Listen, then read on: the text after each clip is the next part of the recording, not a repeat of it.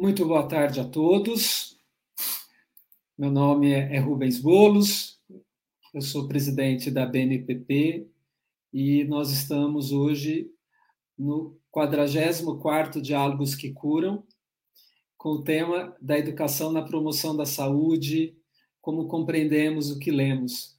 É, a BMPP, desde janeiro, está com esse ciclo de debates, que é o Diálogos que Curam, em que a gente busca promover uh, o empoderamento, ajudar as pessoas pela informação e pelo conhecimento, para que elas tomem consciências, tomadas de decisões mais inteligentes, evolutivas para esse momento que o mundo e também o nosso país pede.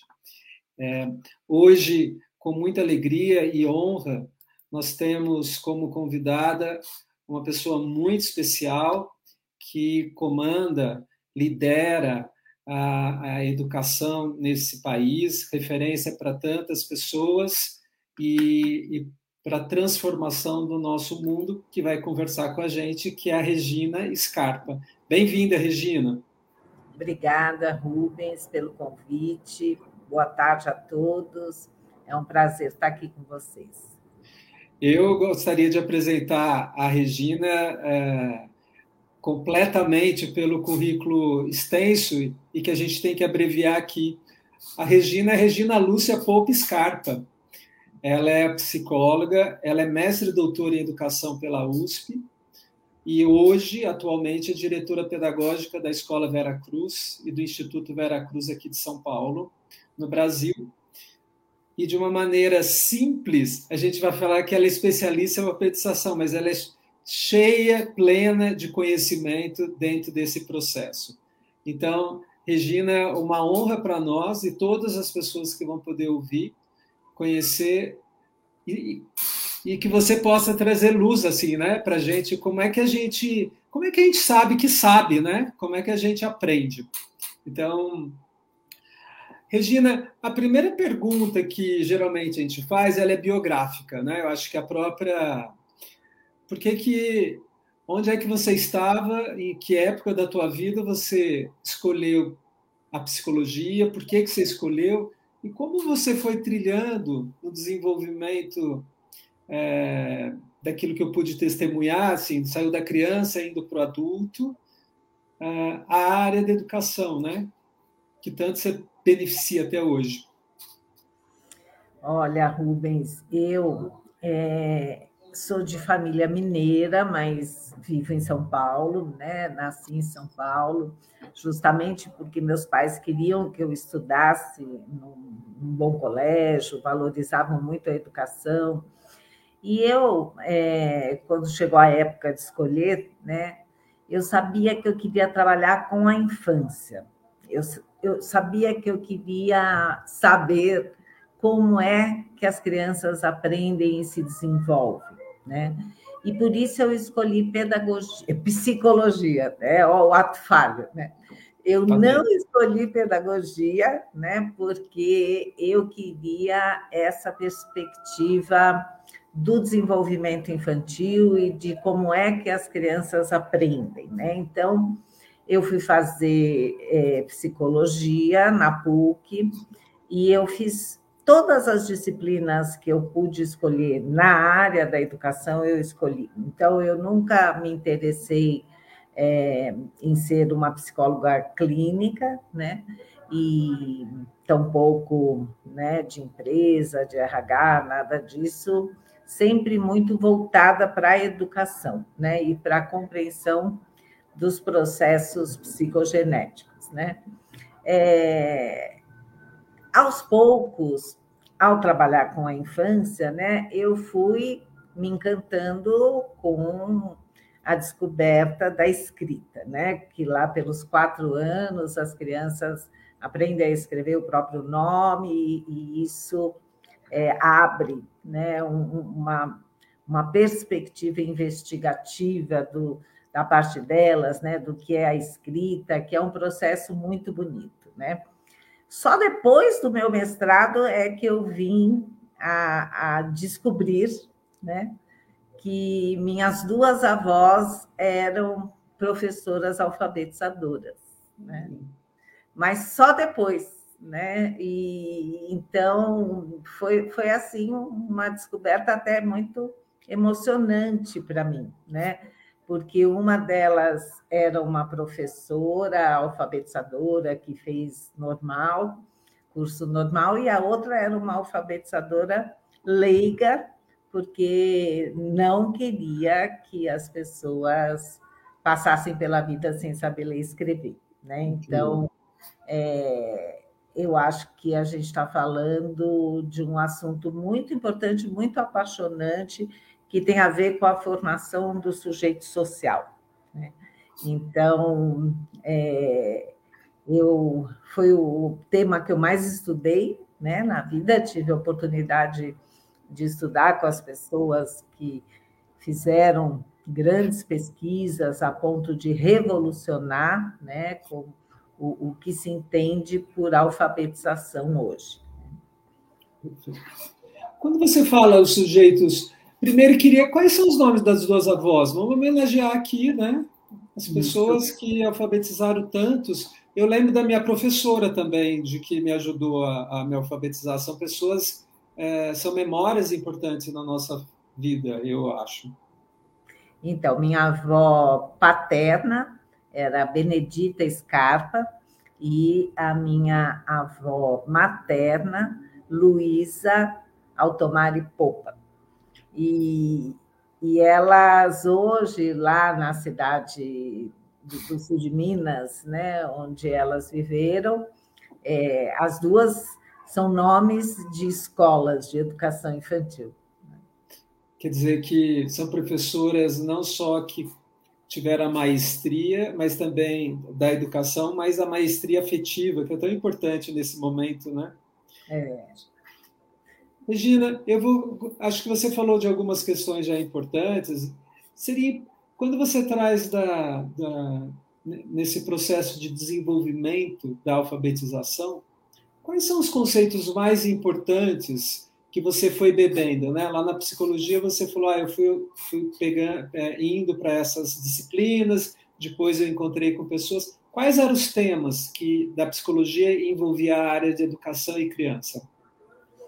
Então, olha, estudei muito o Piaget, né, que, que estudou justamente os processos de aprendizagem, Vygotsky, né, a, a interação como fator de aprendizagem, a interação como fator social de aprendizagem, e, e eu acho que o que foi me levando justamente para a área de educação, porque depois eu fiz mestrado e doutorado em educação, foi justamente os processos de formação de professores, né? E aí aí sim eu fui entrando nas questões didáticas, nas questões do ensino, nas questões da aprendizagem, né? porque a, alfabetização, né, Rubens, como um, um conceito histórico, social, como todos são, ela foi mudando muito ao longo dos anos e das décadas, né? A gente já houve época em que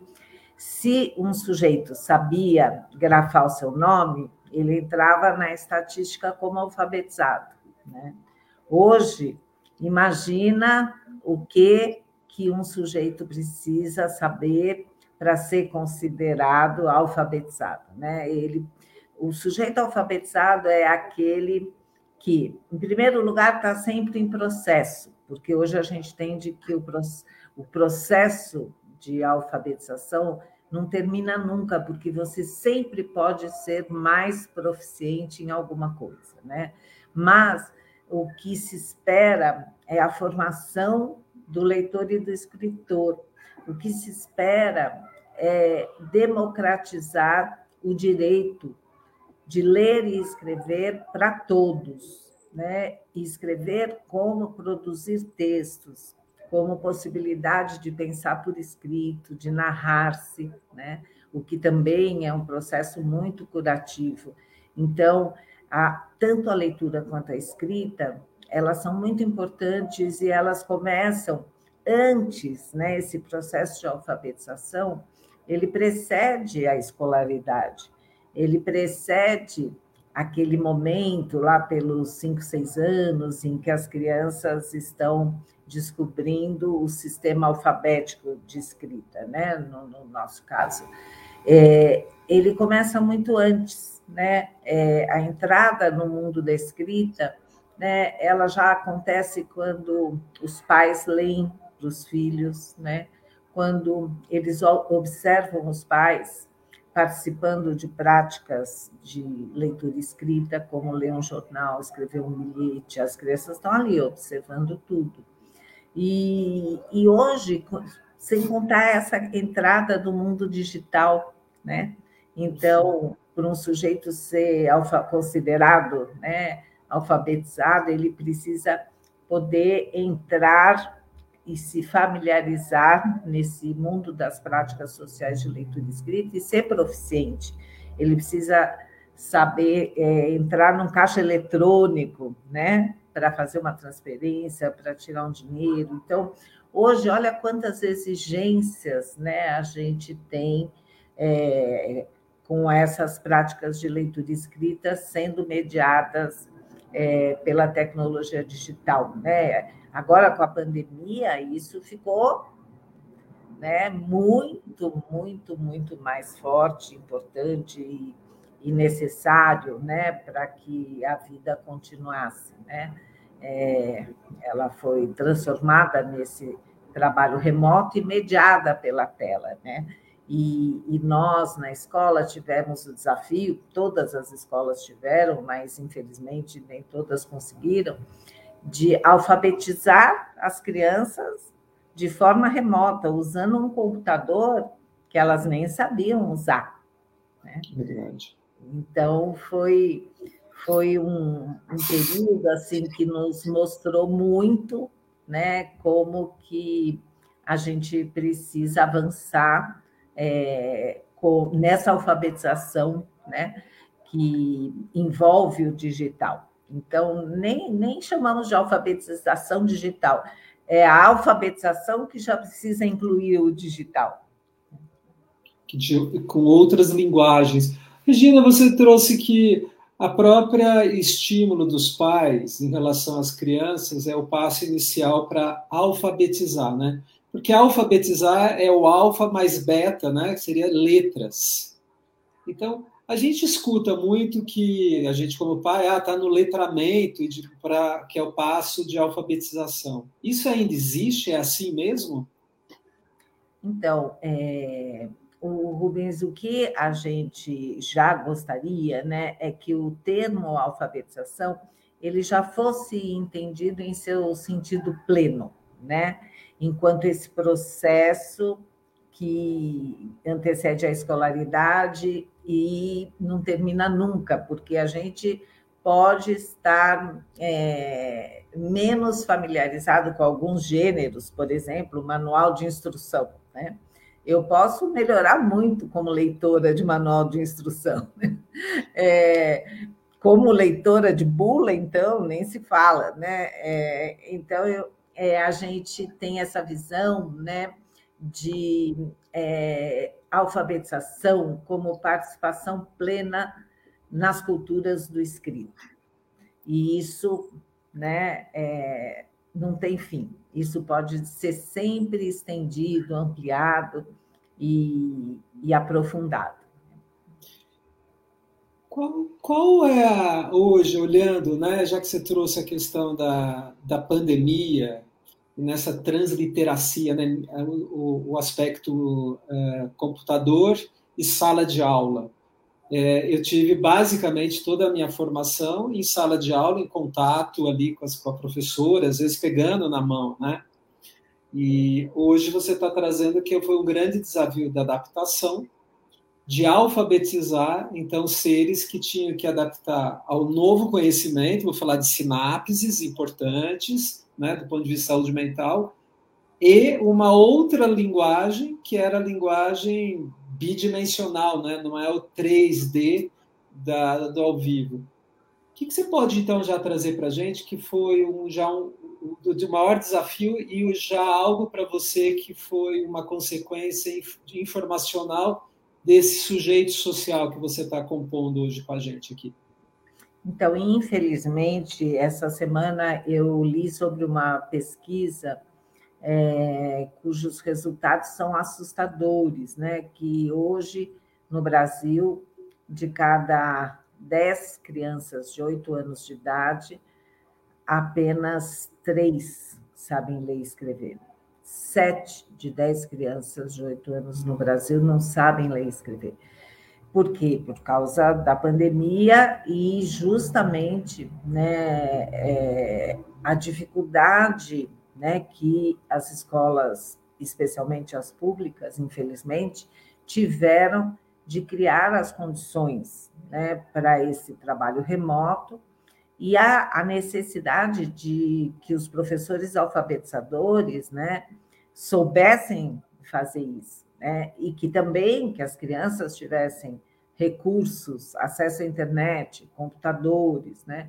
Eu conheço muitas professoras que alfabetizaram seus alunos por WhatsApp, porque além do compromisso político, né, é, tinham muito conhecimento em alfabetização, né, fizeram pós-graduação em alfabetização, nós temos um curso lá no Instituto Vera Cruz de alfabetização, então, essas pessoas, por exemplo, que eu acompanhei, é, eram pessoas que tinham conhecimento didático e conseguiram adequá-lo para o trabalho remoto, né? usando as tecnologias que estavam disponíveis. Né? Na escola, a gente tinha é, famílias com computadores, porque é uma escola particular, mas é, essa não foi a realidade de, da maior parte das crianças no Brasil. Né? Então, é, nós vamos ter que correr atrás né, desse prejuízo e, e a gente também tem aí, né, é, são quatro coisas que são muito importantes para que as crianças se alfabetizem. Né? Elas precisam tentar ler, elas precisam tentar escrever, para pensar sobre a escrita, elas precisam produzir textos, mesmo sem saber eh, escrever, ditando para os professores, para um adulto alfabetizado. Elas precisam começar a, a distinguir né, a linguagem mais coloquial da linguagem que se escreve, e elas precisam é, ser leitoras antes mesmo de saberem ler, no sentido de que os adultos alfabetizados ou irmãos já alfabetizados leiam para elas. Né? Então, tudo isso né, forma o que você estava chamando né, desse mundo letrado, que quanto mais acesso a criança tiver, maior a participação dela nesse mundo letrado, mais ela já está num processo de alfabetização. Né? E, e, essa entrada no mundo da escrita, ela é muito, muito bonita e muito revolucionária, né? E como a gente ia falar sobre leitura e escrita, é, eu reservei aqui um trecho que eu gosto muito e acho que vocês vão gostar também, então eu vou pedir licença para ler, que é do, do livro do Jean-Paul Sartre, é, que se chama As Palavras. E esse trecho está é, tá na página 34, 35, quando ele, é, contando das suas lembranças de quando era pequeno, tinha quatro, cinco anos, é, a mãe, né, chamada Ana Anne-Marie, né, Ana Maria, ela sempre lia para ele. Então, é, eu acho que esse trecho né, no, nos coloca no lugar da criança e nos coloca no lugar é, de quem começa a perceber a força que o mundo da escrita tem né, e as suas características. Então, vou ler um trecho aqui para vocês, um parágrafo. Ana Maria fez-me sentar diante dela, na minha cadeirinha. Ela inclinou-se abaixou as pálpebras, adormeceu. Desse rosto de estátua surgiu uma voz de gesso. Eu perdi a cabeça. Quem contava? O que e a quem? minha mãe ausentara-se. Nem um sorriso, nem um sinal de cumplicidade, eu estava no exílio. E, além disso, não reconhecia sua linguagem. De onde ela tirava essa segurança? Depois de um instante, havia compreendido. O livro era quem falava. De lá saíam frases que me davam medo. Eram verdadeiras centopeias. Formigavam sílabas e letras, alongavam seus ditongos, faziam vibrar as duplas consoantes, sonoras, nasais, cortadas por pausas e suspiros, ricas em palavras desconhecidas, que se encantavam consigo mesmas e com seus meandros sem se preocuparem comigo. Às vezes, desapareciam antes que eu tivesse podido compreendê-las. E outras vezes, eu já tinha compreendido, mas elas continuavam rodando nobremente para o seu fim, sem economizar-me nenhuma vírgula. Sem dúvida alguma, esse discurso não me estava destinado. A história, por sua parte, vestira-se de domingo. O lenhador, a lenhadora e suas filhas, a fada, todas essas personagens nossos semelhantes tinham assumido majestosidade. Falava-se dos seus farrapos com magnificência. As palavras impregnavam as coisas, transformando as ações em ritos e os acontecimentos em cerimônia. Muito bom. A gente podia. Você trouxe o Jean Paul Sartre, acho que é bom a gente contextualizar, né? O, é, acho que o livro As Palavras dele é um pouco de autobiografia do filósofo francês, né? Se não me engano. E queria trazer uma junção para a gente desse da, da, da, da questão da alfabetização, da leitura, da escrita e da interpretação, né? Porque de alguma maneira a gente fala de memória o tempo todo, né? E para mim, por exemplo, eu percebi claramente uma mente narrativa dentro de uma memória com muitas imagens. Né? E isso são perfis de inteligências múltiplas que cada criança ou aquilo que a gente tem. Regina, para nós na área da saúde também, essa questão de como é a interpretação do texto, a gente vê pela leitura da bula, na consulta do médico, com o atendimento do psicólogo, ou no cuidado da enfermagem, né? Essas relações tão precípias que se dá pai mãe, filho, professores, alfabetização, vão ser é, marcas para o resto da vida de como a gente se comunica. E se a gente olhar um pouco o Sartre daquilo que a gente sabe dele como filósofo e vem nesse contexto desse, dessa docilidade, suavidade, é quase um espanto para mim, né? Porque às vezes a gente tem.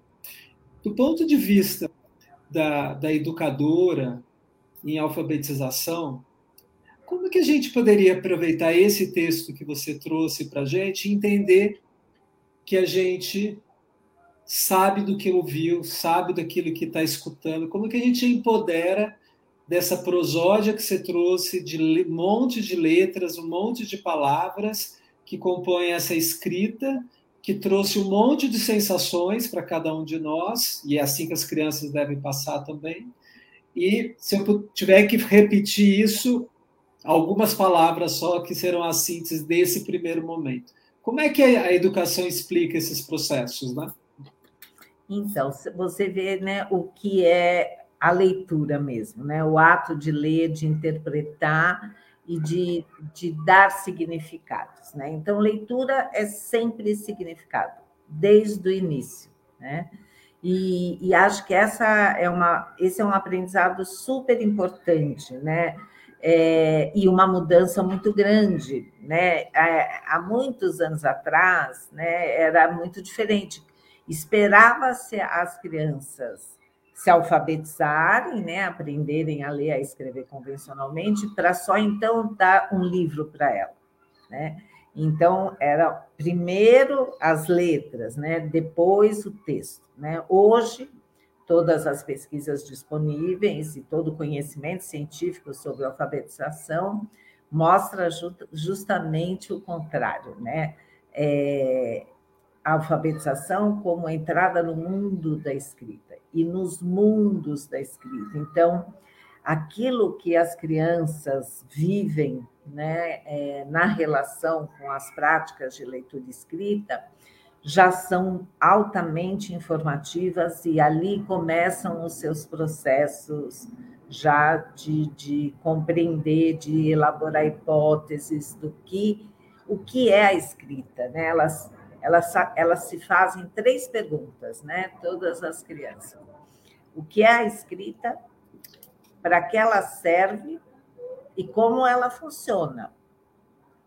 Então, essas práticas, né, e a participação nessas práticas de leitura escrita, de ouvir uma história, é, que a mãe e o pai leiam à noite, de é, fazer uma lista né, de supermercado junto com a criança, tudo isso que envolve ler e escrever, e, e a criança vai participando, ela já vai respondendo a essa pergunta, né? Para que serve a escrita, né? O que é a escrita? Então, o que a gente vê, né? Aqui nesse caso da, da leitura, a gente tem um texto e a gente tem um contexto e tem um leitor, ou vários leitores, né? É, eu não sei quantas pessoas estão aqui conversando conosco, mas nenhuma delas é, teve a mesma leitura desse trecho, né? Então, é, embora eu estivesse é, lendo, né? Todos vocês estavam lendo junto comigo. E é, o tipo de, a possibilidade de interpretar, o tipo de interação que cada um faz com o texto, né, Rubens, depende muito disso mesmo que você estava falando. Quem conhece mais ou menos o Jean-Paul Sartre, né, é, quem tem relação com criança pequena, quem tem filhos, quem já leu para as crianças, ou quem, quando era criança, né, teve um pai, uma mãe, uma avó que lia, né, e, e to, todos, todas essas relações que a gente vai fazendo enquanto está lendo um texto, elas vão nos ajudando a construir significados que são muito singulares, são muito subjetivos. E então, hoje a gente sabe que a pior pergunta que a gente pode fazer é o que o autor quis dizer na página tal, né? É, a gente não tem uma resposta única para essa pergunta, que foi uma pergunta canônica da escola né, tradicional, e às vezes até hoje ainda deve existir essa pergunta, né? Porque é, a, a, a, escrita, né, ela é sempre polissêmica, né? E, e o sujeito leitor, ele contribui, né, com as intenções do escritor, na medida em que ele estabelece relações que têm a ver com tudo isso, né? com a história de vida dele, com o conhecimento que ele tem maior ou menor sobre o tema, é, sobre o autor, né, sobre quem escreveu, sobre a intenção né, que ele tem ao ler esse texto. Né? Então, tudo isso é que ajuda a gente a interpretar um texto. Regina, vou tentar fazer uma recapitulação para ver se eu, porque é, é, é grande desafio hoje para nós no mundo é, não é facilitar só, mas é trabalhar com o saber inclusivo. E não dá para falar do saber se não tem uma linguagem que vem traduzindo tudo isso. E você trouxe a questão polissêmica, né, que são muitas palavras, às vezes, para definir na área da saúde mental, quando a gente fala assim, o que é angústia, é, cada um vai definir de várias maneiras, né? E eu lembro que uma das grandes palestras que eu vi, já vi algumas tuas, que era a criança é, precisa se frustrar que não entende o que é aquelas desenhinhos para depois querer aprender a, a, a, fazer a leitura e a escrita daquilo. Né? Então, parece que também na educação tem muito da, da construção é, desse significado que você trouxe, que é primeiro, primeiro preciso saber de que eu não sei para depois saber. E a gente está numa época que todo mundo acha que sabe, mas não sabe. Então, a alfabetização é a base do sujeito social hoje como processo é, biográfico e de competências para que ele possa existir e deixar o seu registro.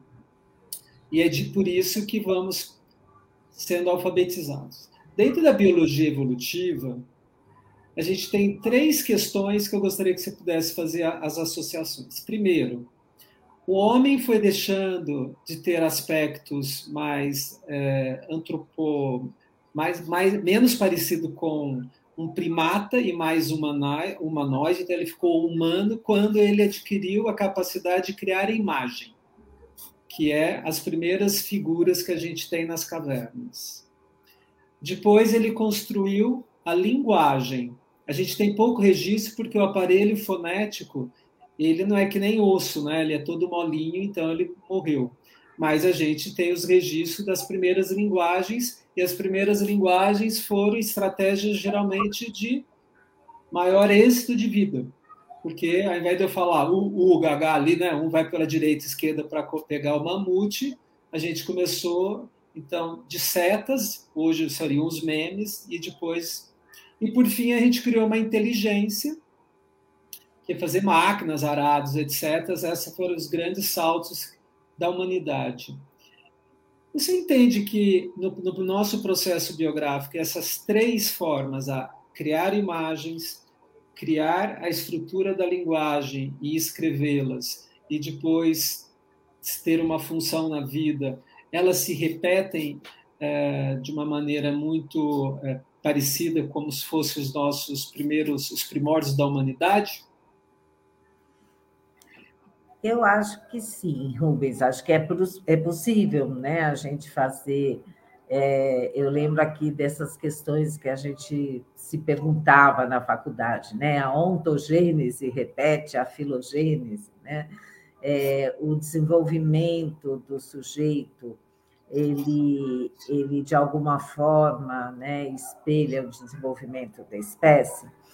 Eu acho que sim e não, né? Porque se você pensar que hoje uma criança né, tem um, um dedinho assim naquele naquele celular, que ela sabe quando que o dedinho faz assim, quando que o dedinho faz assim, e isso a criança não tem nem um ano, né? E ela já encontra coisas no, no celular, o desenho que ela gosta, é, é um negócio inacreditável, né? Então, eu acho que a gente hoje é, tem outras tecnologias né, que colocam novos desafios e criam novas linguagens, né? Porque a linguagem é isso que te permite pensar, criar e se expressar, né? Então, por exemplo, a linguagem digital, ela, é, ela anda junto, né, de, da linguagem escrita e do papel. Então, se você for olhar né, como é que as crianças vão é, muitas vezes aprender a escrever é, no, né, no aprender o alfabeto no teclado. Isso mesmo. O que a gente viu nessa pandemia, as crianças aprendendo o alfabeto no teclado, né? Isso vai, vai mudar, vai alterar muita coisa, né? Nesse sentido da imagem, da representação, né? Do, do desenho, é, do icônico e do não icônico, né? Eu acho que a linguagem digital a, a gente ainda vai ter que estudar muito o que, que vai acontecer. Né? Uma das coisas que a gente mais teve dificuldade na escola esse ano foi com a letra cursiva, porque A letra cursiva né, tem a ver com uma questão corporal, né, de postura e de, de um tipo de ajuda que os professores costumavam dar no presencial, que não foi possível de se é, repetir no digital, né?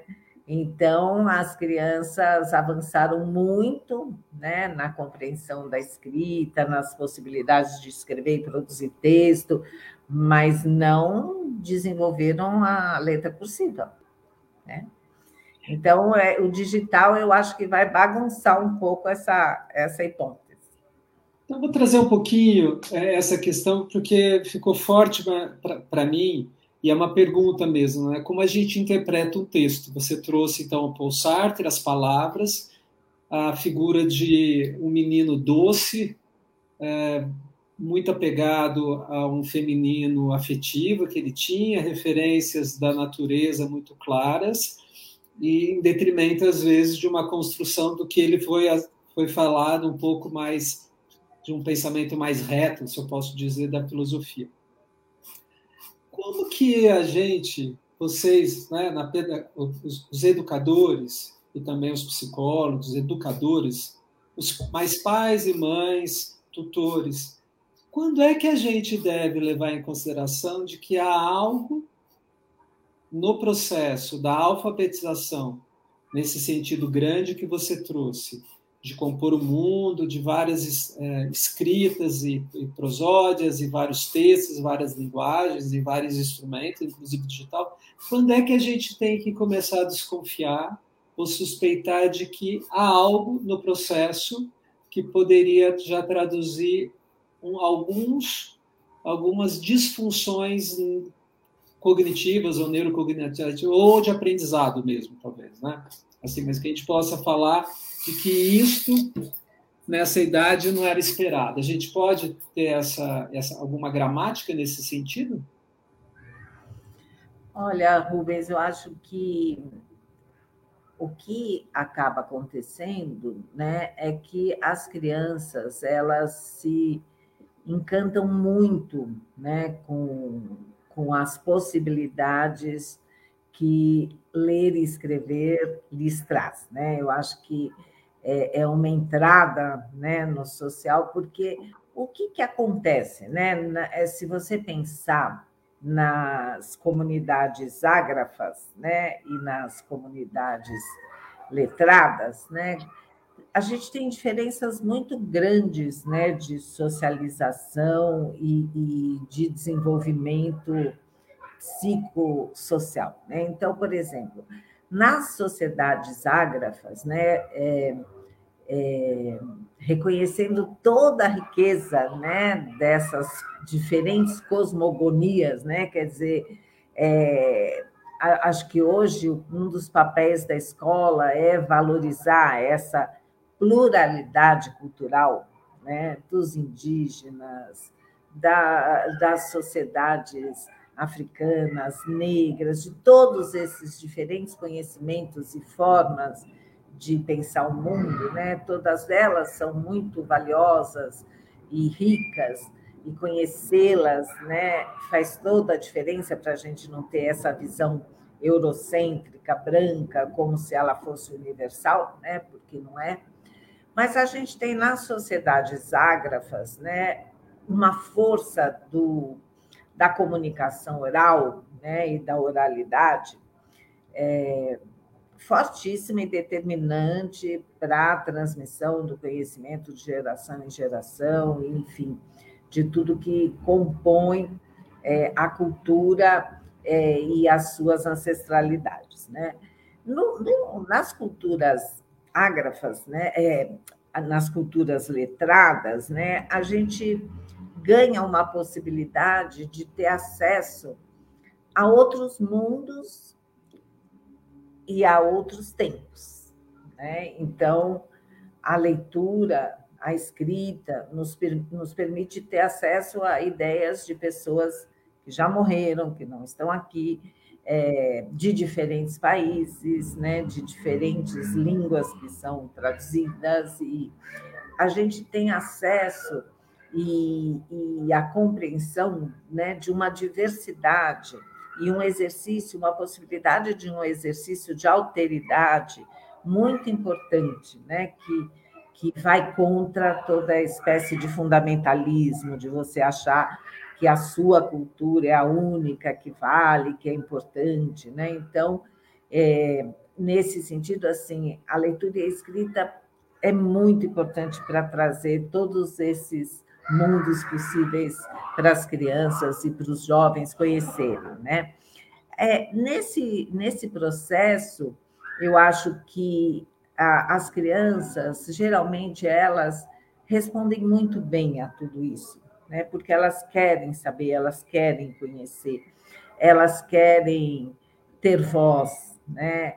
e produzir seus textos e falar o que pensam. Então, o que eu vi mais de, em relação a essa pergunta que você me faz é assim: são menos problemas de aprendizagem e mais problemas de ensinagem, né? Que a gente é, identifica. Por quê? Porque muitas vezes os professores alfabetizadores eles não aprenderam a alfabetizar na faculdade, né? nos cursos de pedagogia, e eles muitas vezes não sabem como fazer isso.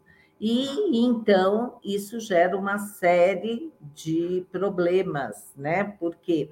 Porque as crianças, elas têm hipóteses sobre a escrita que precisam ser conhecidas pelos professores para eles poderem dialogar com esse com essas hipóteses das crianças e ajudá-las a avançar, né? Só para vocês saberem, né? Todas as cartilhas, né, que, que existiam antigamente, é, elas iam na contramão daquilo que as crianças pensam sobre a escrita. Você está né? falando do caminho suave? É. Então, esse vovô viu a uva, né? Frases sem sentido, com muita repetição né, de, de, de sílabas e letras, quer dizer, tudo isso, o jeito com que o ensino era pensado, né, é, vai muito na contramão do que as crianças e das hipóteses que as crianças têm sobre o que é escrita, que hoje estão muito estudadas. Há 40 anos a gente já sabe como é que as crianças aprendem a ler e escrever. Então, esses conhecimentos eles precisam estar nas faculdades. E, e aqui no Brasil eles não estão, com, ra, com raras e honrosas exceções. Né? Então, é, é como se ensinar os professores a alfabetizar fosse uma coisa muito tecnicista. E não tem nada de tecnicista, né? não, não tem nada a ver com tecnicismo. Então, é, é, é um, muitas vezes as dificuldades que a gente vê as crianças passando tem a ver com uma falta de compreensão e de condição dos professores que não receberam, infelizmente, formação para isso, de dialogar com elas. Perfeito. Você está trazendo esse é o ponto mais importante hoje dentro da, das organizações internacionais na área da saúde também.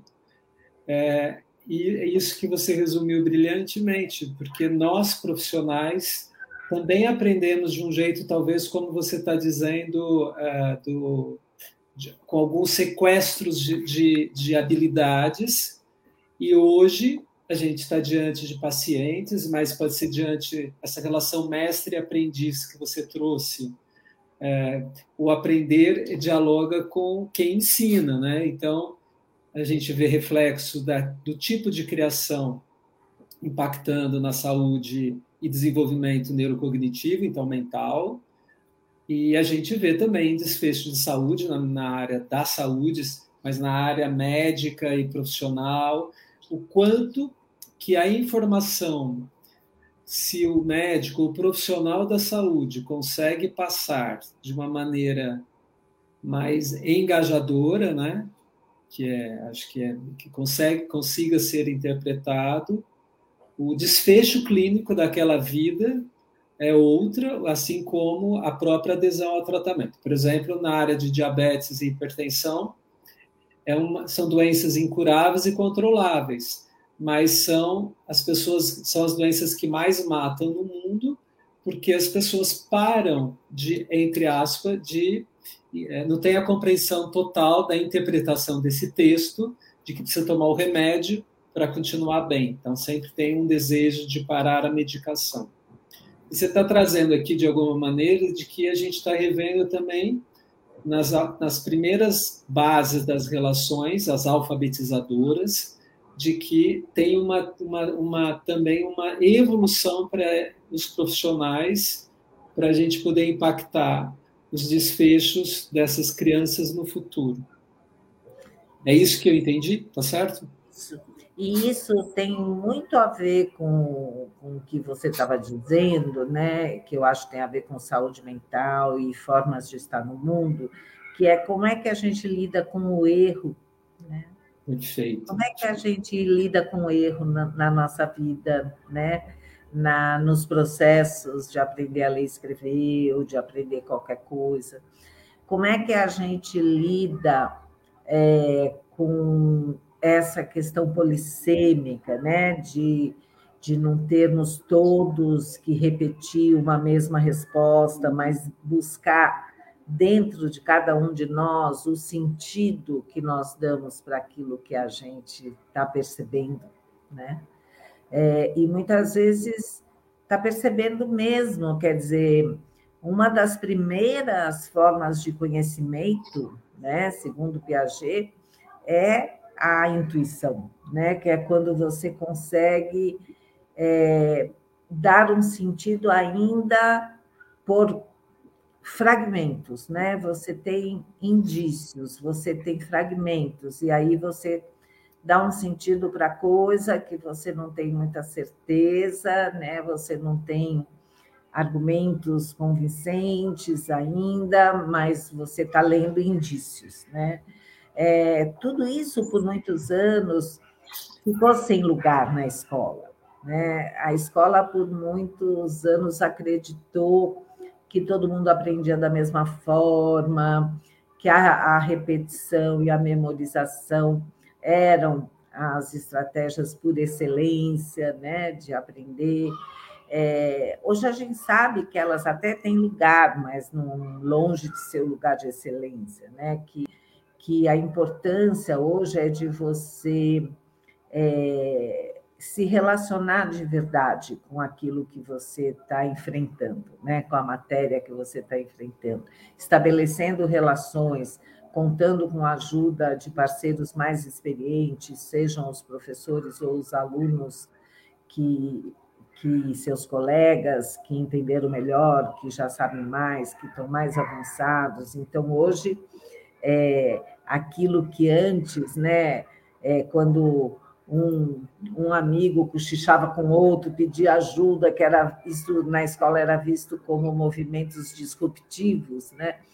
Hoje a interação é vista como um importantíssimo fator de aprendizagem e muitas vezes essa interação de conhecimentos mais próximos mesmo entre colegas, né, que sabem coisas diferentes, porém mais próximas do que um professor, né? Então, hoje a gente tem também, eu acredito muito nisso, uma, uma educação né, que, que valoriza a diferença, né? uma educação que traz a diversidade é, para dentro da, da escola, né? que, é, que promove a interação como fator de aprendizagem, que é, sabe que os alunos pensam e se relacionam de jeitos diferentes com aquilo que o professor está tratando, que o erro faz parte do processo de construção de conhecimentos, né? E tudo isso eu acho que forma outros sujeitos, né? Outros jeitos de, de estar no mundo e, e outros jeitos de sofrer. Perfeito. Regina, você trouxe essa pergunta e, é, e achei ela emblemática. Queria trazer para a alfabetização, dentro do processo é, da alfabetização, escola, mas também nas consequências do que a gente vê é, hoje dentro da saúde mental. Então, como a gente lida com os nossos primeiros erros na vida?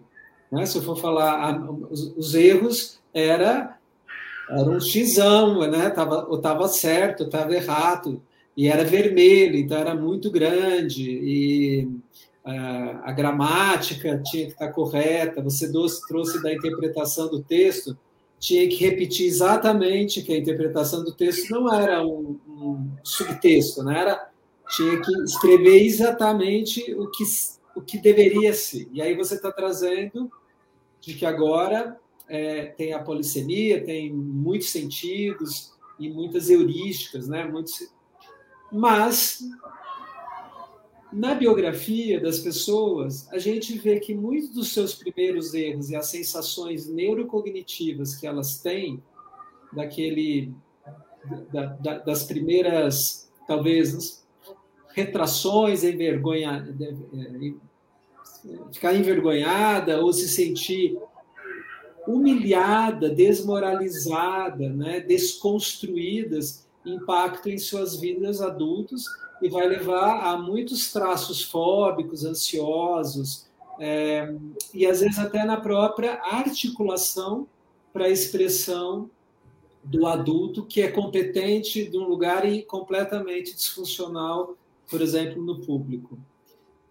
Como que a educação hoje, a gente já começa a trabalhar algumas dificuldades que são, então, específicas daquele ser, daquela, daquele sujeito que você está fazendo? Como que a gente coloca um colega que sabe mais algumas coisas do que eu, mas o fato dele me ensinar, eu não posso me sentir que eu sou menor, né? Como, é, como essas diferenças éticas, morais, que são inclusivas, né? que você está capitaneando, estou trazendo o tema já da inclusão, como as diferenças podem hoje ser abordadas é, sem que seja um erro, mas uma diferença. Isso. Então, é, é interessante porque quando é, quando todos nós estamos em processo de aprendizagem, né? Piaget diz que para a gente aprender, a gente faz três coisas. Né? A gente é, nega uma parte, né, deforma outra e integra a terceira parte aos nossos esquemas assimilativos. Né? E, e a gente, né, nessa perspectiva, quando um professor conhece como é que os processos de aprendizagem se dão, né, a gente sempre olha para o que o sujeito sabe. Né? É o que ele sabe é que vai ajudar o professor a fazê-lo avançar. Se a gente olhar só para o que a gente não sabe, a gente não aprende. Né? A gente não aprende. A gente tem que olhar para o que a gente sabe, para nele, nesse, nesse contexto do que a gente sabe, descobrir o que quer que a gente não sabe porque tá, tá, não está vendo, ainda não temos esquemas assimilativos para compreender, ou que a gente está deformando, que significa o quê? Deformar nesse contexto? Significa tomar o periférico como central, ou o central como periférico, né? E, e quando as crianças é, elas estão aprendendo, elas sabem que elas não sabem uma série de coisas, por exemplo, escrever convencionalmente. Quando você fala para uma criança, escreve do seu jeito, como você pensa que é, ela sabe que não está escrevendo corretamente, porque ela ainda não sabe ler e escrever corretamente, convencionalmente. Mas ela precisa confiar naquilo que ela pensa que é. Então, a pior coisa que pode acontecer para uma criança é fazê-la perder a confiança no que ela pensa. Isso é a pior coisa. E, e para isso não acontecer, você tem que, que recepcionar muito de um jeito muito bom aquilo que ela pensa, mesmo sabendo que são conhecimentos provisórios e parciais e sabendo dialogar com aquilo e reconhecendo que aquilo que ela produziu é melhor do que o que ela fazia uma semana atrás. E muito melhor do que ela fazia há três meses atrás. Você tem que reconhecer avanços, você tem que reconhecer os progressos, sabendo que ainda falta. Né? Então, para dar um exemplo da alfabetização, né? lá pelas tantas, todas as crianças pensam que é, para você escrever, você precisa de uma letra para cada emissão sonora. Ou seja, cavalo teria três letras, é, macaco teria três letras, pato, duas letras, né? É uma hipótese que a gente chama hipótese silábica. Se ela tivesse no Japão, ela já teria descoberto a forma de organização é, da escrita, mas no nosso caso não, porque a nossa escrita é alfabética. Então, a menor unidade da nossa escrita não é a sílaba, é a letra, né? E a criança, então, ela vive com essa contradição, né? Olha que, que bonito e que complexo, porque ela sabe escrever o nome dela, né? Então, se eu sou uma criança de quatro anos, eu chamo Regina, eu sei escrever meu nome, porque eu copiei Regina, eu vejo que ele tem seis letras, mas quando eu vou escrever outras coisas, como macaco, cavalo, é, pato, eu escrevo uma letra só para cada emissão sonora, né? E e isso já significa avanços em relação a quando nem isso eu tinha é, construído enquanto hipótese, né? O que quer dizer que a gente precisa, para aprender, né, é, enfrentar as contradições, né? enfrentar as nossas contradições. Nunca é tudo ou nada quando a gente está no campo do conhecimento né? e quando a gente está no campo da construção de conhecimentos. E um professor, ou professores, ou adultos, pais, mães, que se relacionem né, com a criança, é, compreendendo isso né, e dialogando com, com aquilo que ela de fato pensa, né, vendo que é sempre um avanço em relação a uma hipótese anterior, é que faz a criança avançar com muita tranquilidade e confiança, né? E às vezes confiança é, confiança para além até do que do que ela pode, mas ela ela se arrisca, né? Ela ela se arrisca e acho que aprender a correr riscos e ter coragem é uma coisa importante que a escola precisa ensinar também. Perfeito. Tema importante esse também, né, que você está trazendo de uma maneira é, profunda e sensível. Hoje eu li de que uma professora foi é, interrogada na delegacia de polícia em acho que Bahia, em alguns, sei que foi na Bahia, não sei se foi em Salvador, porque é, uma aluna estava se sentindo muito constrangida com algumas questões da filosofia, uma professora de filosofia, e a mãe acionou, junto com a filha, na delegacia de polícia. E essas questões de enfrentar contradições nesse momento desse país, eu entendo que o contraditório está mais difícil, né? Então, e essas questões da, do contraditório, da construção do conhecimento como ser inclusivo, né? de novo, a gente está trazendo esse tema, ele vem também ou do professor ou dos pais. E esse desfecho já acabou no grande conflito para a saúde mental desse professor e talvez para toda a composição da escola, porque polarizou uma. não houve debate, né? houve disputa. Então, acho que o que eu estou querendo trazer, talvez, aqui é: a criança enfrenta as contradições baseado na confiança, é a base da vida. Você trouxe Piaget, sei lá, eu vou trazer o Erickson, que é a confiança básica, que seria a base de tudo na vida, mas Winnicott também traz isso. O, o nosso freiriano, que você conhece tão bem, ele fala dessas questões da construção do conhecimento a partir da. Então, para nós sermos adultos, que a gente tem confiança e sabermos que sabemos, que essa talvez é a grande dúvida da humanidade hoje, a gente sabe que sabemos, é suficiente o que a gente sabe. E quando eu encontro com pessoas que sabem diferente de mim, como eu, como eu faço? Eu entro no cancelamento, no hater, ou eu é, me incluo na, também nisso? Né?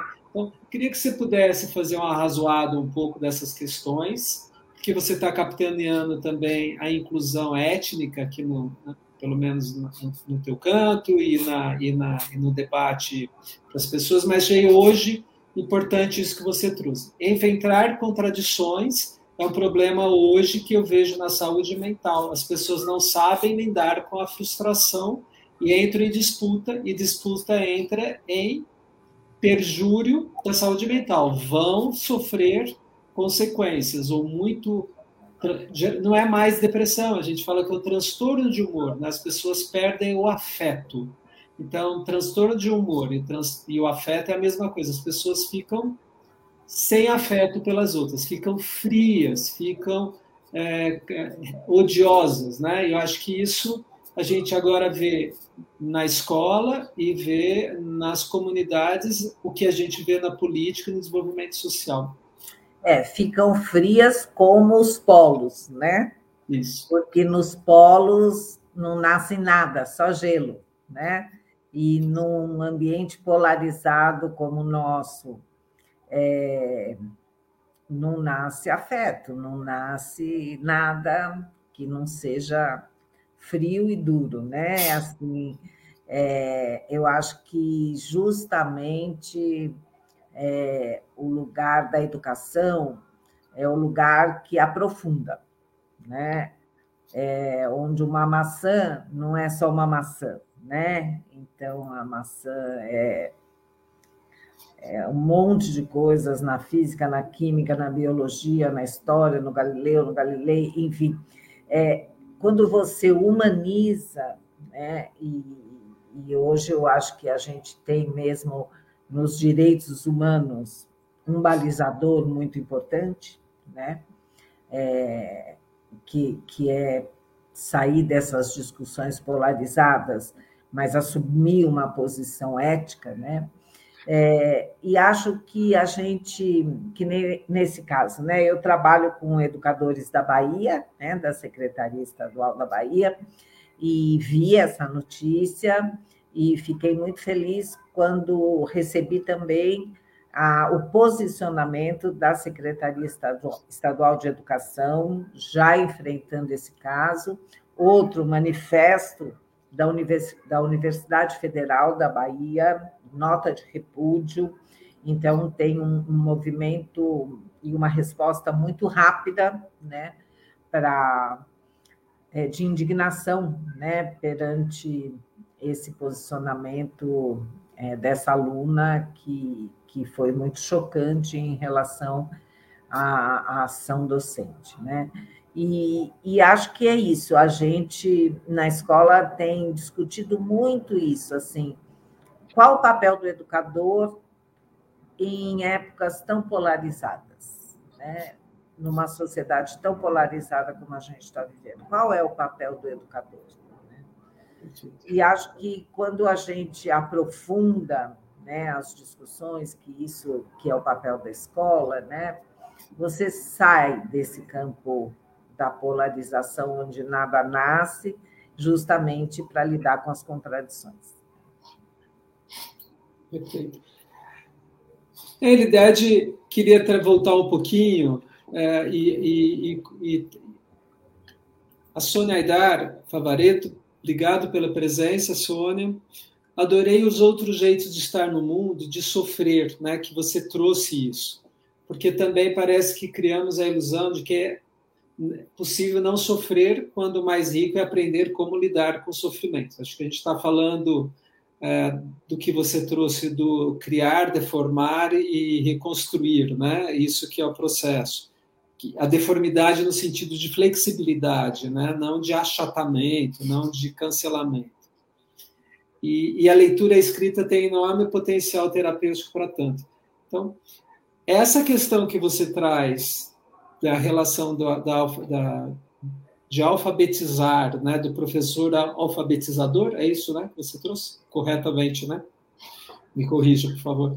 É, essas nuances das primeiras narrativas escritas das crianças vão impregná-las para o resto da vida, no sentido que se ela cria e confiando que aquilo, mesmo que estando errado, né, os, os espelhamentos, vou falar que o meu primeiro filho, ele ficou muito tempo espelhando as letras, eu falava, deve ter algum problema, não é, né, não é? Assusta, e hoje, para mim, é, foi muito importante na época, e um pouco dessa questão da alfabetização desse filho é, surgiu o livro que a minha esposa, Januária, escreveu sobre o guarda-chuva da professora, que você é homenageada, em que, numa tardezinha, você é, é, alfabetizou é, ou deu essa questão da confiança de que aquilo não era nem torto nem errado, né? Mas e foi a pergunta dele depois, né? O que, que tinha no guarda-chuva da professora? Porque você tinha uh, veio com o guarda-chuva. Então, esses sofrimentos, quando a gente consegue traduzir na narrativa, elas vão compondo a nossa biografia, o que para nós, na área da saúde, do professor, vão dando os nossos diários, os nossos prontuários, mas na vida das pessoas são as suas biografias. E como gestor de crise de saúde mental, muitas das questões do bullying da escola, de como o professor é, foi criticado, como os seus colegas é, foram é, não muito indulgentes, impacta a vida dessas pessoas socialmente. Por isso que a, alfabetização e saúde é, se encontram de uma maneira na saúde mental. No seu, no, seu legado que você está deixando para todos nós já, Regina, quais seriam as dicas que você daria para pais e também para nós todos, para quem está na situação já de, é, de, de tutorar, né? pode ser jovens adultos, ou pacientes, ou crianças. Como que você, qual é o legado que você já pode falar com toda a, a tua direito sobre como a gente pode ajudar a lidar com o erro do outro? Que acho que hoje é um pouco isso. Olha, Rubens, a, a coisa mais encantadora, né, como educadora que estudou os processos das crianças, né, e que e, que está ali disponível para todos nós prestarmos atenção, observarmos e nos encantarmos, é assim.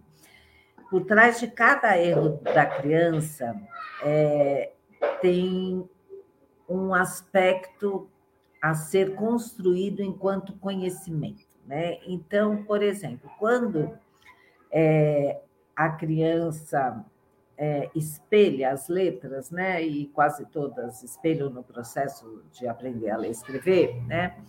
é, o que, que os pais pensam? Né? Eles pensam, nossa, está espelhando a letra e, e vai espelhar para sempre, né? Por que, que isso é uma preocupação? Né? É, o pai pensa que a, a, aprender é uma cópia do real, né? Não, né? Aprender exige um esforço cognitivo e, e a relação de múltiplos elementos. Então, olha que bonito, quando a criança espelha, ela está dizendo para nós que a direção da escrita é algo a ser aprendido porque isso é um conhecimento que, inclusive, é arbitrário e diferente em diversas culturas, né? Então, que, que a gente escreve da esquerda para a direita é uma convenção. Tem outros povos que escrevem da direita para a esquerda. E quando as crianças começam a escrever da direita para a esquerda, a chance delas se espelharem é muito grande né?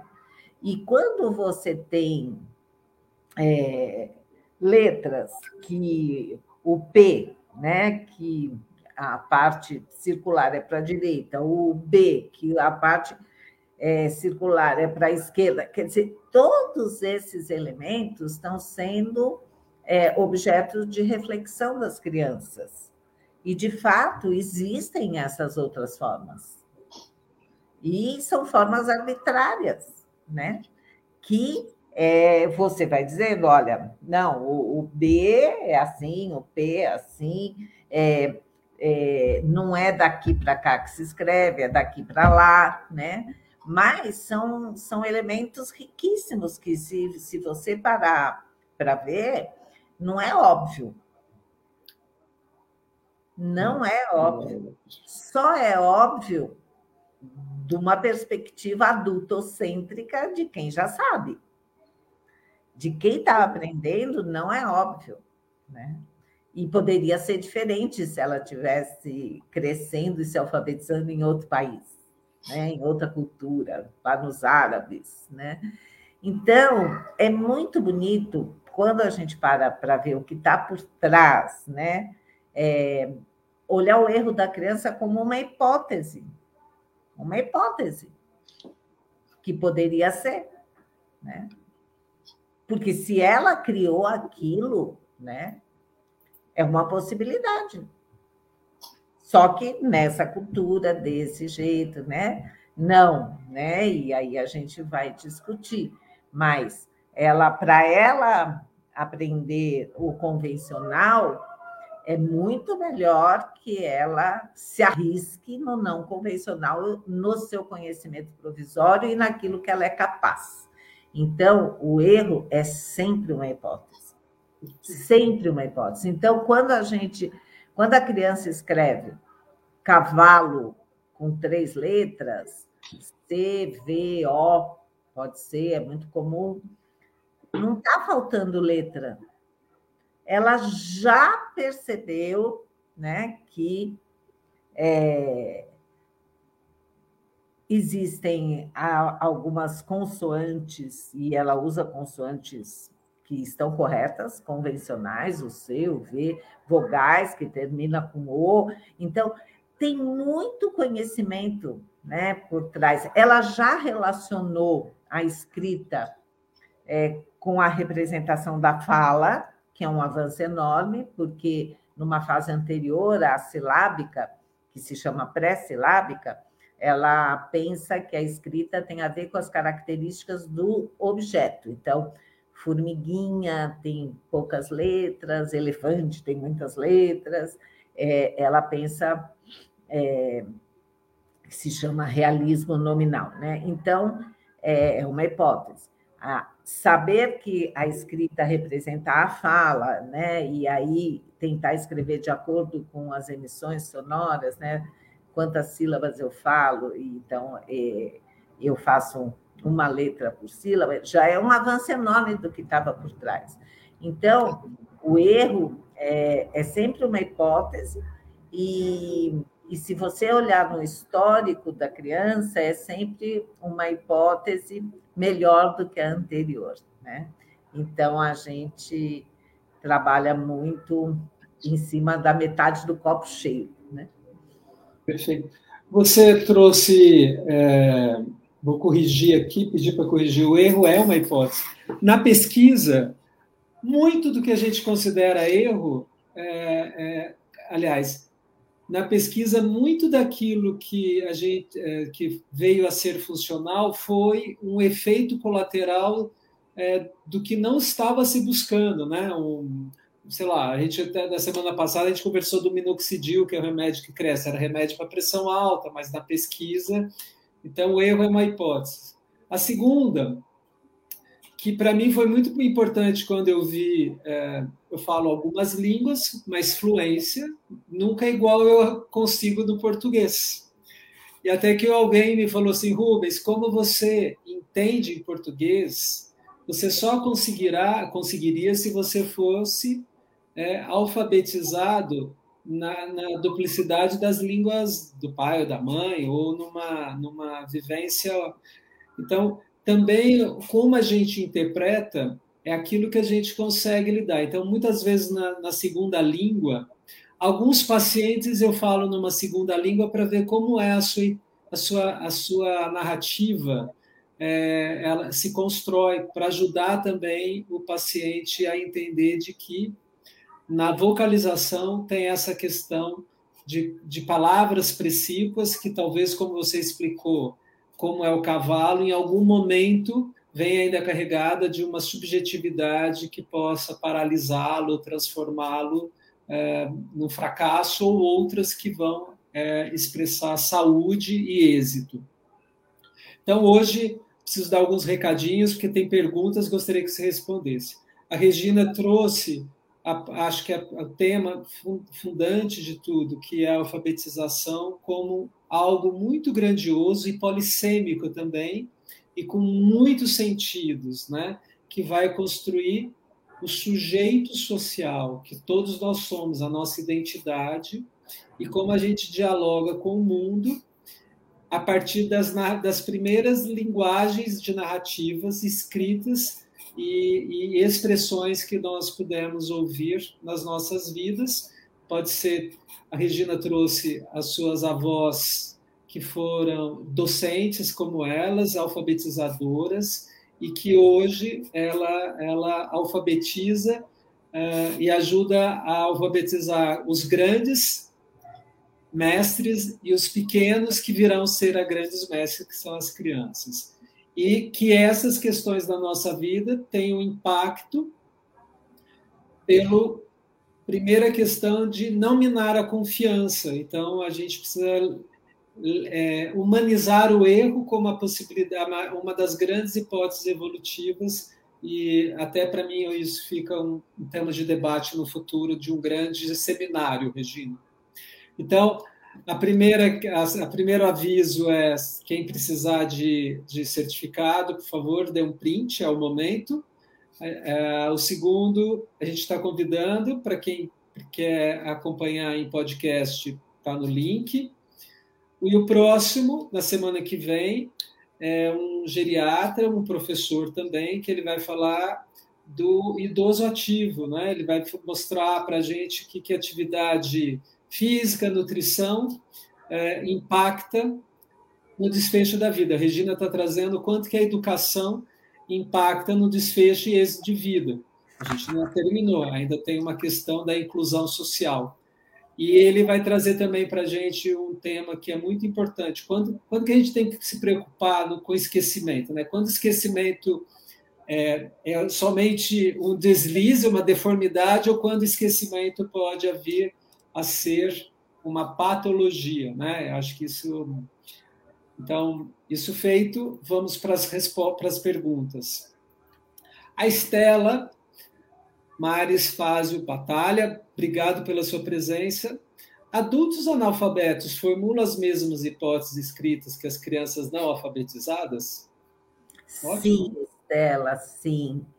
Incrivelmente, sim. Ah, os adultos, jovens e adultos, né, que participam de escolas de alfabetização, né, EJA, Educação de Jovens e Adultos, e, e há pesquisas, a própria Emília Ferreiro pesquisou muito sobre isso, eles têm, desenvolvem as mesmas hipóteses com um, um agravante, né, que eles é, têm mais medo de errar e menos confiança naquilo que eles pensam, né? Então, é um pouco mais difícil justamente em relação a isso, né? Eles ficam mais intimidados de, de mostrar de verdade o que eles pensam, porque eles já sabem que aquilo que eles pensam não é o convencional, né?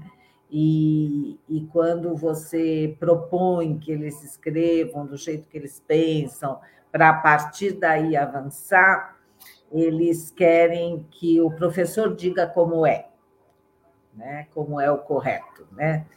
E aí é nesse, é nesse embate, né? E na, na, construção desse vínculo de confiança é que a gente vai resgatando a possibilidade deles terem coragem de, de tentar escrever do jeito deles, para a partir daí avançar, né? porque a partir do ponto onde eles estão, é a ajuda que eles precisam receber. A problematização, a intervenção do professor, a, a boa intervenção, a ajustada, precisa dialogar com a hipótese dele. Né? E, e, isso fica um pouco mais difícil com adultos em função disso, né? Que eles ficam mais intimidados e mais receosos e querendo evitar o contato com o próprio erro. Né? Importante isso que você está falando, Regina, e ótima pergunta da Estela, porque hoje o impacto do sistema neurocognitivo, né, do sistema nervoso autônomo e bloqueio da evolução, é, do desenvolvimento que dará origem à síndrome de transtorno de aprendizagem, né, que agora é, fica na escola, tudo tem que ter um rótulo, mas se a gente olhar tudo, vem disso que a Regina trouxe, essa, esse encolhimento, esse envergonhamento, essa desmoralização, essa carga emocional tão forte que a criatividade não vem. Isso é muito importante, a neurociência já explica.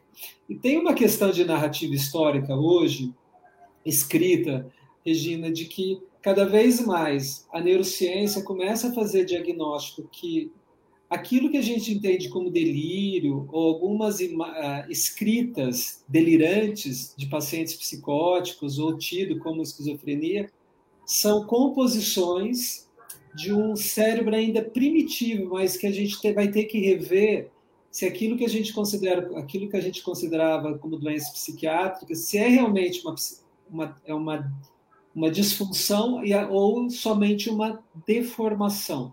Então, de que tem vários tipos de cérebros no ser humano ainda, que eles estão evoluindo, e como escrevemos também pode trazer é, esclarecimento para aquela pessoa sem rotulá-la exatamente de uma questão psiquiátrica, mas de uma composição, talvez como um, sei lá, um, um, um autismo grave, ou uma pessoa que tem alguma disfunção de, de aprendizagem. A Sônia te faz uma pergunta, acho que aqui é o melhor jeito. Você quer ler, Regina? Você está enxergando? Estou enxergando. Então, acho que a gente queria ouvir a tua voz também. Regina, você que trabalhou em organizações que faziam trabalho de formação de professores pelo Brasil afora, saberia dizer se esse trabalho dessas organizações produziu algum resultado para melhorar os índices de alfabetização? É um tanto aterrorizante pensar apenas em três crianças em dez que sabem ler e escrever. É sim, Sônia, é, é muito, muito aterrorizante, é muito triste e, e é um retrocesso enorme, né? É, a resposta é sim, né? Os municípios e estados que investiram na formação de professores alfabetizadores, tiveram avanços enormes, inclusive nos seus IDEBs, né, que são os índices de desenvolvimento da educação básica. Né?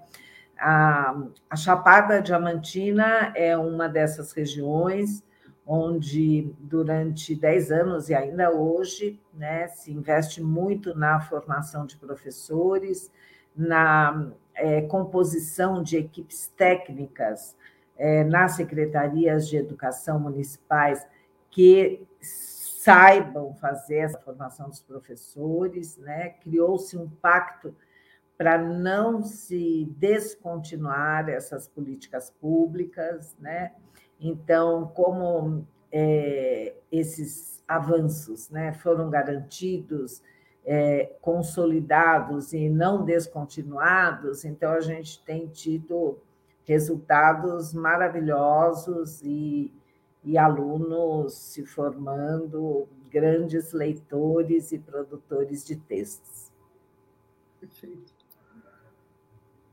Gostaria que você, se pudesse, é, introduzir um tema que é muito importante é, para o dia de hoje. Né? Hoje é o dia é, da conscientização da questão racial negra, né? O Dia da Morte de Zumbi é um feriado, né, para alguns municípios. E você e a gente você trouxe muito claro, e acabou de dizer isso, sobre o que significa você ser alfabetizado ou ser um analfabeto, ou às vezes é, saber reconhecer e não saber interpretar, né? que é a, a, a, as competências. E agora você está é, levando uma bandeira da inclusão não só social, como racial, né, nesse sentido. Então, se você pudesse trazer um pouco do que você tem aprendido e já, e já desenvolvido, vai ser muito importante para o dia de hoje para a gente conhecer também. Isso mesmo, Rubens. Eu agradeço a pergunta, porque abriu-se um novo campo de estudo para mim. Né? Eu é, dirijo a escola Vera Cruz, né, que tem um projeto chamado Travessias, que todo mundo que quiser conhecer pode entrar no site www.projetotravessias.org.br, que é um projeto que nasceu de uma parceria entre a escola e as famílias da escola. Então, a comunidade escolar numa discussão que nós abrimos, né, perguntando o que é a qualidade da educação hoje. Isso foi em 2019, antes de George Floyd, antes desse assunto é, explodir, né, depois de cinco séculos, né, mas a gente perguntou para as famílias o que vocês acham, né, que a gente precisa conservar no projeto pedagógico da Escola Vera Cruz e o que a gente precisa transformar, já que é uma escola que tem quase 60 anos, é, para que responda ao que a gente pensa hoje, que é qualidade de educação. Essa comunidade escolar pensa, né? Professores, famílias, e tivemos primeiro uma palestra, depois dividimos todo mundo em subgrupos para pensar essas respostas a essas perguntas, e foi, foi consensual. Rubens, surgiu em todos os grupos a necessidade de uma escola mais diversa, o desejo por uma escola mais diversa, né? o desejo de quebrar a bolha né? de uma elite branca da Zona Oeste. Né? E como é que a gente vai fazer isso? E aí, um grupo de pais muito envolvidos, engajados e comprometidos mesmo, eles foram atrás de pesquisar é, escolas, tanto em São Paulo ou fora de São Paulo, Rio de Janeiro, que, que já tivessem conseguido pensar alguma coisa nessa direção, né? E eles iam marcando reunião com a direção da escola e a gente ia discutindo e a gente não, não foi gostando de nada, assim, nada tinha muito a nossa cara, porque ou eram projetos com viés mais assistencialistas, né, do tipo é, podem vir, venham aqui, a gente é ótimo, a gente deixa vocês virem, tudo continua igual, né? Ou então eram, eram projetos até mais segregacionistas, né? Então, é, é vamos abrir uma sala para crianças negras em outro prédio, em outro turno, né? E as crianças brancas e de classe média, média alta é, separadas, né? E a gente justamente não queria isso. Então, nós fomos construindo esse projeto, é, que hoje tem cinco dimensões, né? Tem uma dimensão, uma frente que é de bolsas, são 18 famílias e crianças negras ou indígenas que chegam todos os anos no grupo de crianças de cinco anos, né, para que não fique só uma criança né, na classe, mas que sejam várias crianças. É, para essas bolsas que a gente fornece até o ensino médio, né? É, metade são as famílias que pagam, metade é a escola que banca. Temos um auxílio permanência, né? Porque são famílias que muitas vezes moram muito distantes e precisam pegar duas condições, quatro condições, e, e então a gente dá um auxílio permanência, além de materiais, uniformes, essas coisas. Mas tem à frente da ampliação da contratação de professores e gestores negros na escola. Então, é, já desde o ano passado, que a grande parte das contratações são de profissionais negros, porque é muito importante que as crianças cresçam tendo essa referência, né? tenham professores e gestores negros, para poder construir uma imagem positiva de pertencimento racial, né? porque as crianças costumam gostar e admirar muito dos seus professores, e não para ficar vendo pessoas negras só em lugar de menor prestígio social. Tem a frente de currículo, né, que é justamente aquilo que eu já comecei a falar um pouco aqui, que é esse currículo mais pluricultural, né, que traga não só é, os negros né, como escravos e os indígenas desse como se fosse uma única, um único povo e num tratamento muito superficial, não. Trabalhos muito aprofundados, né, com, com essa pluriculturalidade que forma né, o mundo e que, e que o torna mais bonito e diverso, né? A gente aprende muito e a gente já começa a ver o ganho, né, de ter crianças negras é, quando a gente trabalha com conteúdos que têm a ver com a cultura é, africana ou mesmo com a cultura é, afro-brasileira, né, que a gente tem trabalhado muito. Tem a frente do Interescolas, né, que a gente não quer ser só uma escola, ao contrário, a gente sabe que é, tem muita gente também querendo estudar e debater e criar essa condição. Então, já somos 17 escolas na Liga Interescolas pela Equidade Racial, né, que a gente discute esse tema e já tem muitos outros projetos de bolsas que vão nascer a partir do ano que vem. Né? O, da Escola Vera Cruz foi pioneiro, mas a partir do ano que vem já seremos muitos.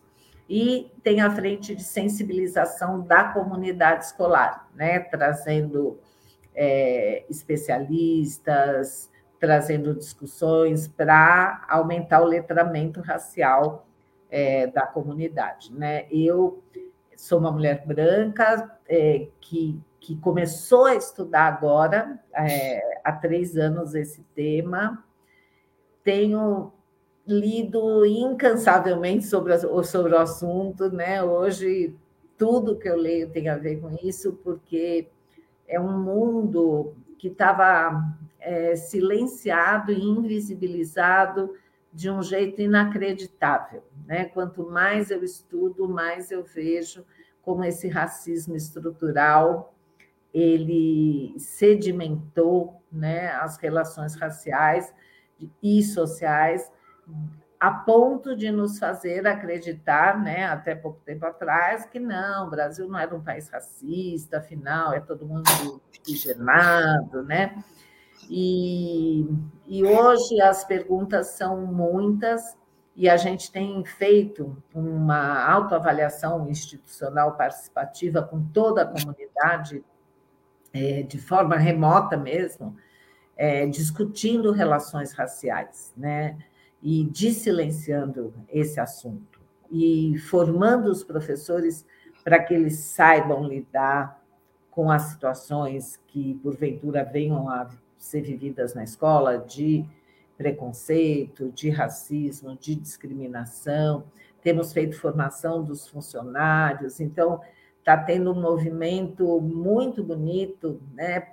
que, que é isso que a gente entende é, por um projeto de educação antirracista, é a transformação da própria escola. Perfeito. Bom, é, a gente está caminhando para o fim. A Sônia agradeceu você pela resposta. Vou incluir também pela, pela pela condição de você estar trazendo novidades para a gente. Quero agradecer, a Adriana também te agradeceu. A Adriana Madeira, uma professora universitária, já esteve aqui. A gente falou sobre trauma, o tema que ela falou no começo foi trauma. Obrigado pela presença, Adriana. É, a gente está chegando ao fim, Regina.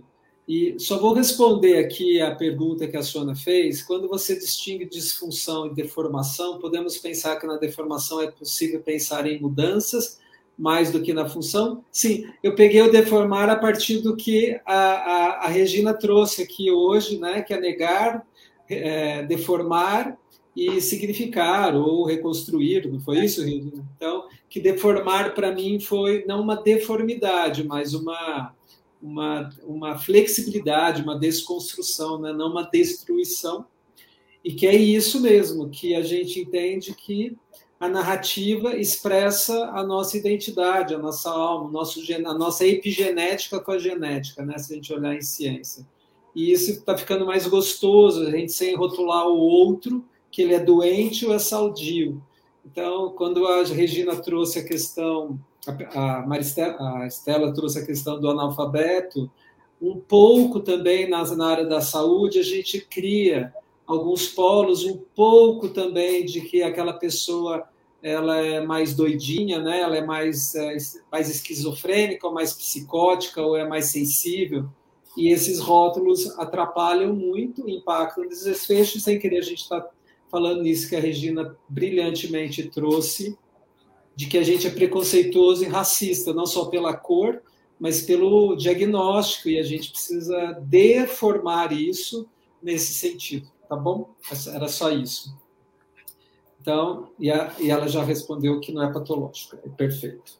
Então, Regina, queria que você trouxesse aqui para a gente agora o que legado né, que você quer deixar é, é, nesse momento, né, que fala para que possa trazer a educação, a pacificação, a inclusão para esse momento que o país está vivendo, né?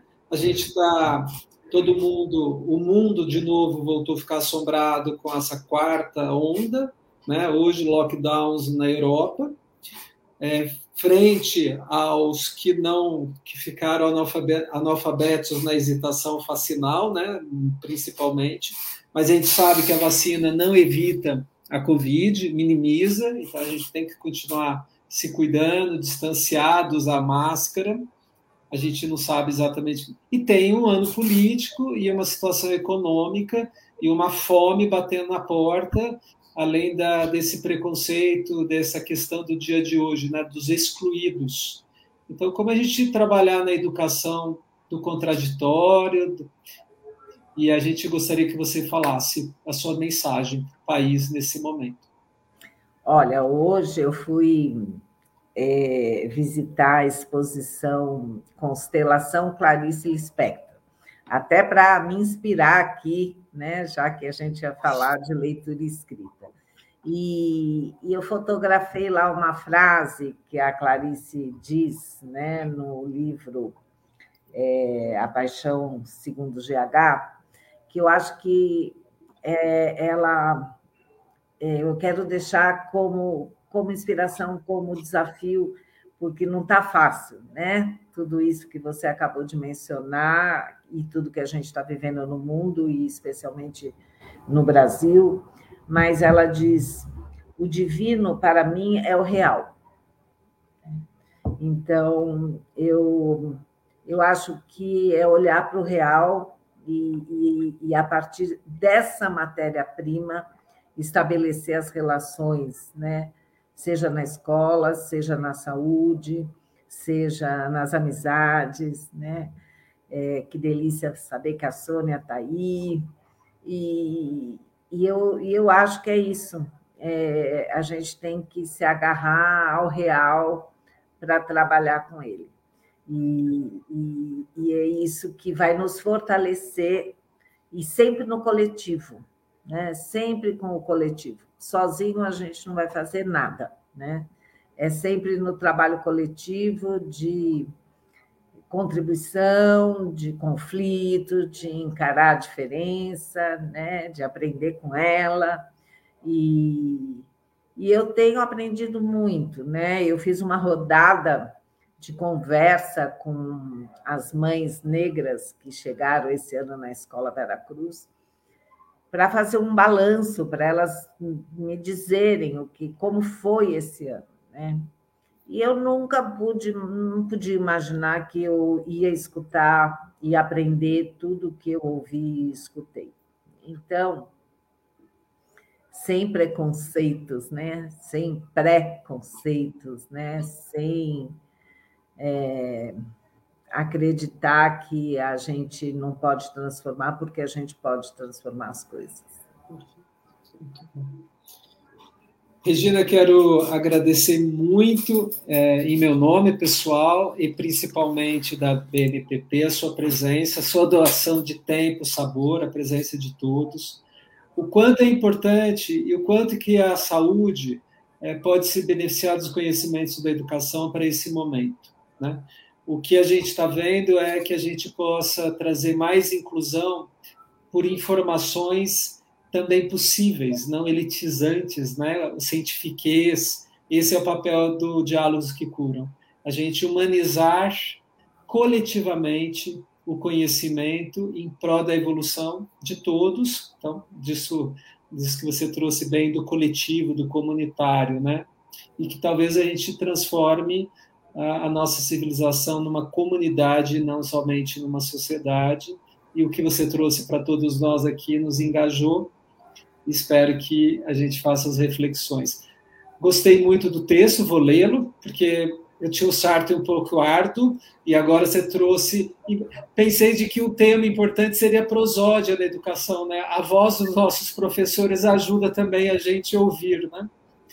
E que a gente possa trazer esses conhecimentos cada vez mais para a prática da saúde. Eu acho que a gente está precisando, é um movimento no mundo da literacia em saúde, e a BMPP está capitaneando, entre outros polos, obviamente, esta questão e acho que a gente vai precisar beber mais dos educadores como você, tá bom? Tá bom, muito obrigada, Rubens. Foi uma delícia conversar com vocês. Muito obrigada a todos e até a próxima. Perfeito. Bom domingo para todos, bom feriado e que a gente saia restabelecido de que dias melhores virão e que a gente estamos aí para desenvolver e abrir frentes como a Regina nos trouxe. Tchau. Tchau, tchau.